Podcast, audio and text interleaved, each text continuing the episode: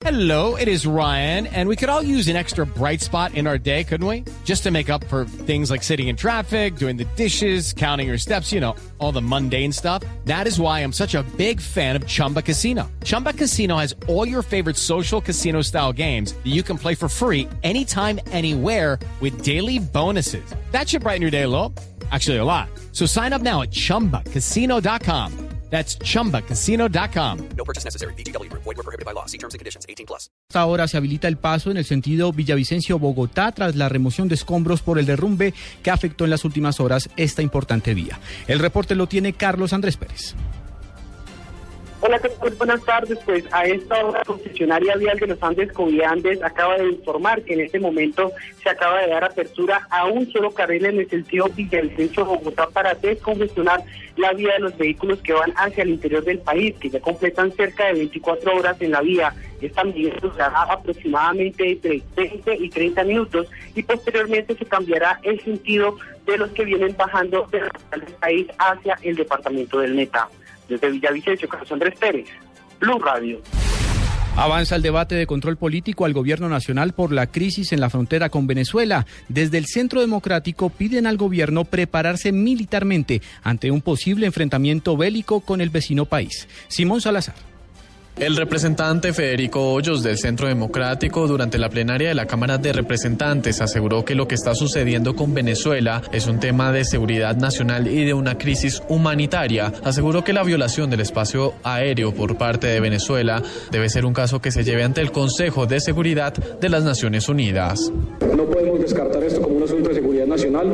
Mal haría Colombia en darle una guerra a Maduro, pero también mal haría en no prepararse para una eventual confrontación armada.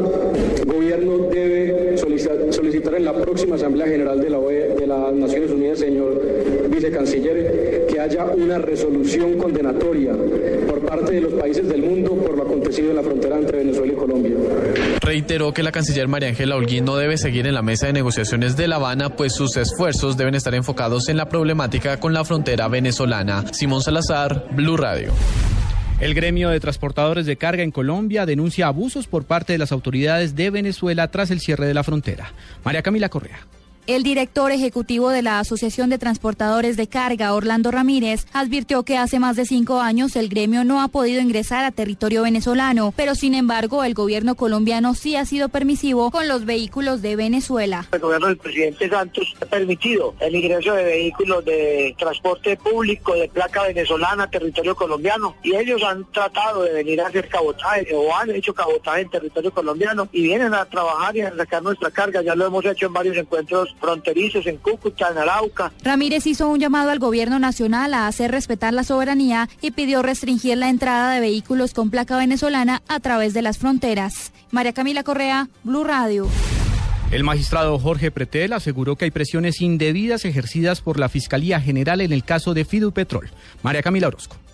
En un comunicado de prensa, el magistrado Jorge Pretel hizo duros señalamientos en contra del representante y presidente de la Comisión de Acusación, Julián Bedoya. Dijo que por presiones indebidas del fiscal Eduardo Montealegre desconoció más de 30 pruebas que demuestran su inocencia y un concepto de la Procuraduría que señala que no tuvo participación en el escándalo que envuelve la Corte Constitucional por presuntamente haber favorecido una tutela de Fidupetrol. El magistrado Pretel dice que luego de cinco meses de investigación de un equipo liderado por Bedoya, no se pudo demostrar que hubiera recibido dineros de Fidupetrol, por lo que tuvieron que modificar la imputación de cohecho a concusión para poder decir que había recibido dineros de esa empresa y señalar que pidió regalos para la exesposa y el hijo del magistrado Mauricio González. María Camila Orozco, Blue Radio. El piloto que sobrevivió al accidente aéreo de una avioneta en el departamento de Antioquia vinculada a la película Mena que filma el actor estadounidense Tom Cruise sufrió una lesión en la médula espinal. Nos informa en Medellín Byron García. Jimmy Lee Garland, doble de Tom Cruise en la película Mena, permanece con respiración asistida y sedado permanentemente. Andrés Aguirre, gerente del hospital, explicó que el actor de 52 años tiene lesiones en su columna. En el momento actual hay que continuar a la espera de que el paciente recupere el nivel de conciencia para determinar las, las secuelas las secuelas futuras, pero hay que decir que tuvo un trauma importante en columna y, y el equipo está muy pendiente de, de las eh, consecuencias que esto pueda derivar. El médico Andrés Aguirre señaló que Jimmy Lee continuará en cuidados intensivos y la recuperación de las lesiones va a ser lenta. En Medellín, Byron García, Blue Radio. La película El abrazo de la serpiente representará a Colombia en los premios Oscar en la categoría de mejor película extranjera. Sofía Bonet. La producción El abrazo de la serpiente, dirigida por Ciro Guerra, representará a Colombia en la próxima edición de los premios Oscar en la categoría de mejor película extranjera. Así lo informó la Academia Colombiana Ciencias y Artes Cinematográficas.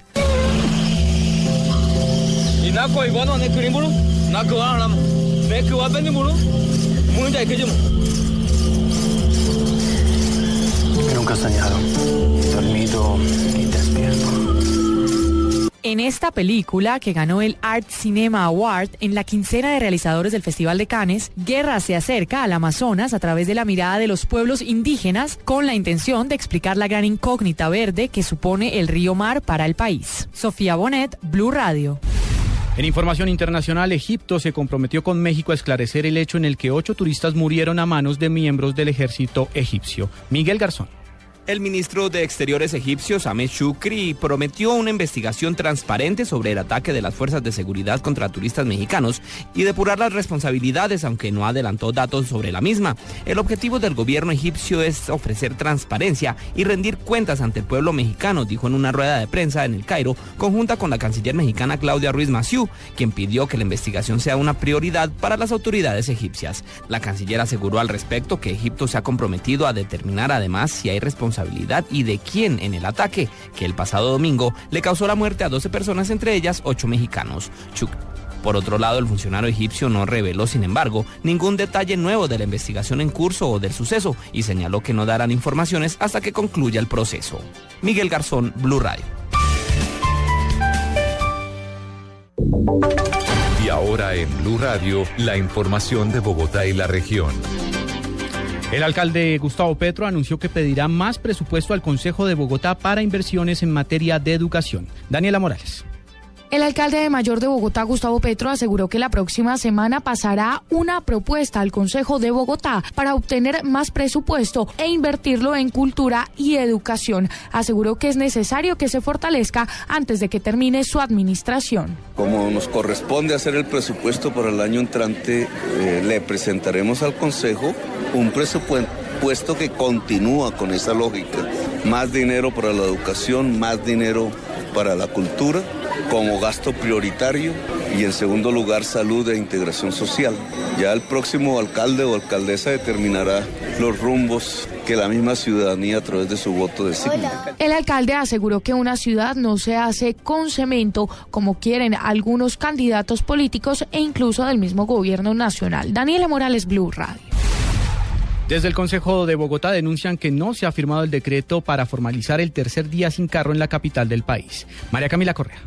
El concejal Javier Palacio advirtió que el decreto que reglamenta el tercer día sin carro en la ciudad aún no ha sido firmado por la alcaldía de Bogotá. Ha sacado grandes anuncios, invertido cantidades de plata en publicidad, pero no tiene firmado el decreto. Es decir, que los bogotanos aún no sabemos a qué horas va a empezar, a qué horas va a terminar. Y pudimos conocer por medio de información de la misma Secretaría de Movilidad que aún no está listo este decreto. Aquí el alcalde es el que tiene que salir a darle la respuesta a los bogotanos el por qué no ha firmado un decreto que tanto ha anunciado y que tanto provecho político quiere sacarle. Por su parte, el distrito aseguró que esta iniciativa sí se está promoviendo. María Camila Correa, Blue Radio.